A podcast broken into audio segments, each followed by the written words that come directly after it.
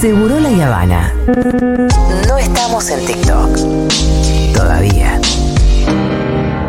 Dejémonos de pensar en impuestos en el día de Y hoy. obviamente hay que poner en caja el sistema previsional porque está quebrado. Tenemos 70 años que ingresaríamos. Nos están haciendo mierda. La gente no puede pagar impuestos, aunque sea para la fortuna. Digo, acá la economía no está para pagar impuestos. La gente se está fundiendo. Pero nosotros tenemos una pasión por el estatismo, por vivir del bolsillo del otro, que hace que esta sociedad se haya vuelto una sociedad de saqueadores y por eso nos estancamos. Como prometí durante toda la campaña, apostar a su capacidad de crecer, a su capacidad de duplicar la producción agropecuaria de este país. Hoy voy a firmar el decreto por el cual la Argentina pasa a tener retención cero a las exportaciones regionales. Otra vez tengo que discutir de economía con vos que no sabés. El Estado Pero presente es un acto violento. Porque vos estás castigando al exitoso porque a vos no te gusta que haya gente. Ah, no, ¿y a quién le cobrás los impuestos? ¿O te crees que caen del cielo los impuestos? El impuesto a los bienes personales no debería existir.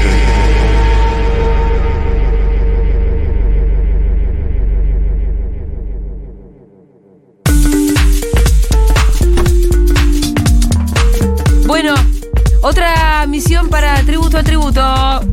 Porque fue hace unos días, pero me parece que con todo lo que está pasando pasó desapercibido. A mí no me parece que sea menor que el economista y diputado nacional, ex periodista, porque vos nos dicen militantes a nosotros, Claro. tú. Sí, sí, sí, es periodista, periodista. militante de los créditos UBA. También estamos hablando del diputado nacional de Juntos por el Cambio, Martín Tetaz, presentó un proyecto de ley para derogar, es, es decir, eliminar el impuesto a los bienes personales. Linda, lindas ideas estos muchachos. Pero además, ahora vamos a caracterizar un poco a los bienes personales. Es de, lo- de los poquitos impuestos progresivos que Sí, tenemos. sí, sí. Y bueno, eh, lo que Nunca yo- le vamos a quitar el IVA a los alimentos básicos. No, esas claro, cosas claro. no. Esas cosas no. Claro, ¿Para qué? Que, que, que, que, que, que- que inclusive contribuiría muchísimo más, me parece. Bueno, eh, quiere eliminar, pues, es, es- es defender a los ricos en sus intereses voraces de acumular todo lo que puedan sin pagar impuestos por lo que acumulan, ¿no? Porque el impuesto de las personas es el impuesto a la riqueza, básicamente.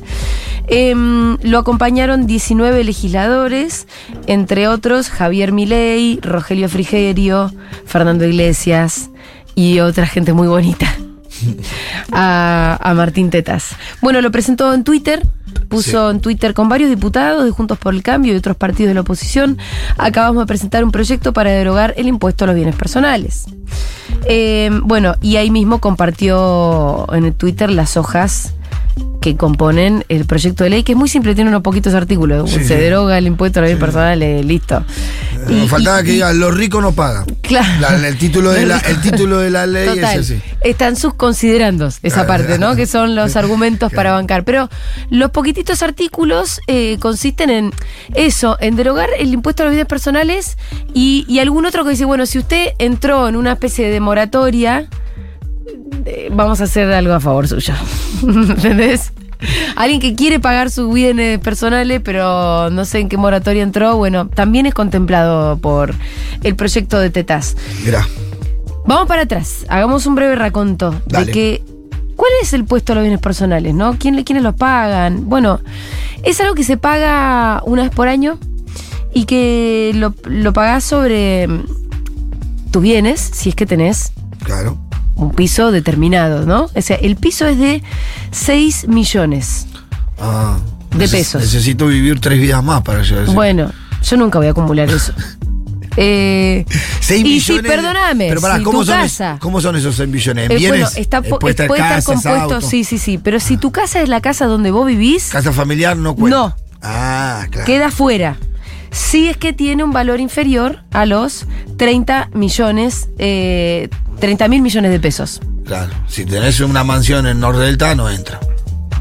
A un dólar oficial de 130 pesos, esto sería una casa de hasta 230 mil dólares. Sin contar con que las evaluaciones fiscales son siempre mucho más bajas Sí, sí. que el valor real de tu propiedad.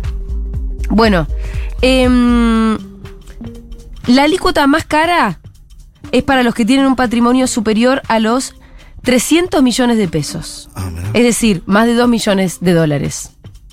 Que son, estos deberían pagar unos 4 millones de pesos al año. Claro.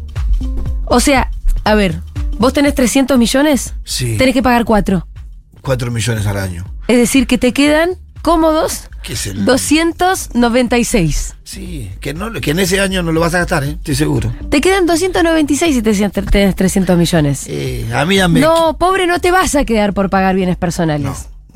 Y por sobre ese piso, esa alícuota que decíamos, después pagas un 1.75% del patrimonio. Eh, bueno, el impuesto a los bienes personales se aplica sobre los bienes situados en el país y según el caso en el exterior que posean los contribuyentes eh, a cada momento a fin de año. 31 de diciembre, estos, los ricachones le piden a los contadores Bueno, cerremos. hay que cerrar el año, a ver cuál es tu patrimonio y sobre eso tenés que pagar bienes personales. Bien, bueno, ¿qué argumenta Tetas? Martín Tetas. Que el impuesto a los bienes personales fue, fue aprobado inicialmente por un periodo de nueve años, desde diciembre de 1991 en adelante. Eh, y que bueno, eh, fue excepcional y después se fue prorrogando. Claro. Entonces, uno de los argumentos es, hey, dijimos que era excepcional. Y lo fuimos prorrogando. Sí. Este. No me parece mucho Sí, argumento a mí. la No, no me parece muy, mucho argumento válido, pero sí me molesta la tendencia que tenemos a hacer esos, esos impuestos que son tan progresivos siempre de manera excepcional. Sí, lo mismo con el impuesto de las grandes Porque- fortunas que fue por una sola vez. ¿Qué cosa, ¿Cuántas cosas podríamos estar financiando ahora con un impuesto a la grande fortuna? Sí, sí, sí, sí, sí. Continuo, ¿no? No, que por eso, digo, eh, nosotros hasta Quizás podríamos una hacer. vez por año, mirá, te la doy. Una vez por año. ¿Qué cosa? El impuesto a la grande fortuna, mirá, te la doy. Claro. Porque si hizo una vez se recaudó un montón con, los- con, con lo que se recaudó en los impuestos a la grande Sí, sí, sí, sí. Hay procesos de urbanización desatados en barrios populares, se financiaron programas sociales, un montón de cosas se hizo con eso. Para mí, claramente hay que repetir el impuesto a las grandes fortunas. La cuestión es que bienes personales se votó en su momento Claro. por nueve años y se va prorrogando. Eh, y esto es uno de los argumentos que tiene Tetas. Después dice que compite con los. Esto es lo que dice Tetas. Digo, yo estoy eh, leyendo los considerandos. Compite con los impuestos provinciales sobre la propiedad. Y entonces lo que dice es que reduce las fuentes de financiamiento de las jurisdicciones locales Claro. Eh, como que las provincias entonces no pueden. Si vos pagás bienes personales, después no vas a estar pagando a tu provincia donde vos tenés Claro. los bienes personales. Eh, después sobre el impacto, dice que el impacto recaudatorio es pequeño, que solo representa el 1,3% del obtenido. Yo te diría, bueno, entonces aumenten la alícuota. Claro, sí. Aumenten los porcentajes si representa tan poco. Pero es lo que pasa con muchos impuestos, los más progresivos que hicimos son los mejores, son los que habría que reforzar, los que, que habría que ampliar. Y recaudan poco porque al final no, ni siquiera saca, le sacan tanto. Sí, eh, primero, son, es- muchas veces va dirigido sobre la porción más rica de la sociedad, que terminan siendo muy pocos, Sí. que eso habla de la concentración de la riqueza en la Argentina. Ajá. Y, pero aparte, la alicuota siempre es baja. Sí, Es baja. es baja. En Para- comparación para- con las riquezas pa- que, Claro, que para esas, ¿no? para esas riquezas, claro. Bueno, dice, dice acá Tetaz, se advierte que la tendencia moderna en las finanzas públicas es agravar a los flujos y no sobre las fuentes que los generan.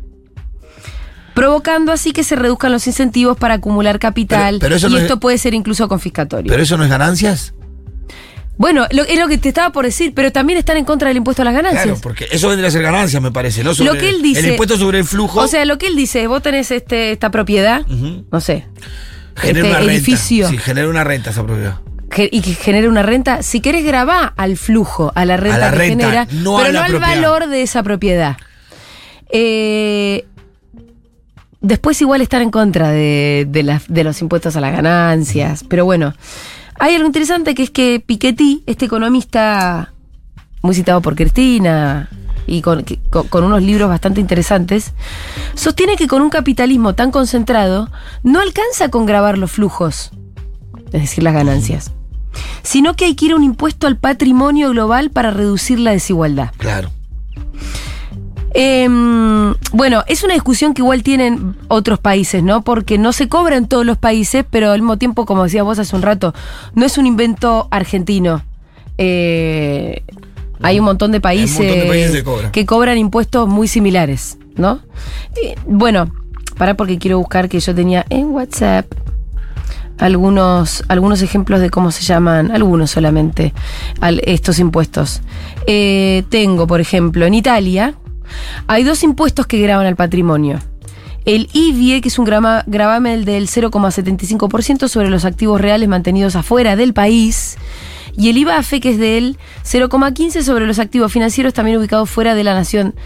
Bueno, después tenés eh, en Uruguay, mm, que se graba el patrimonio, se llama el IPAT.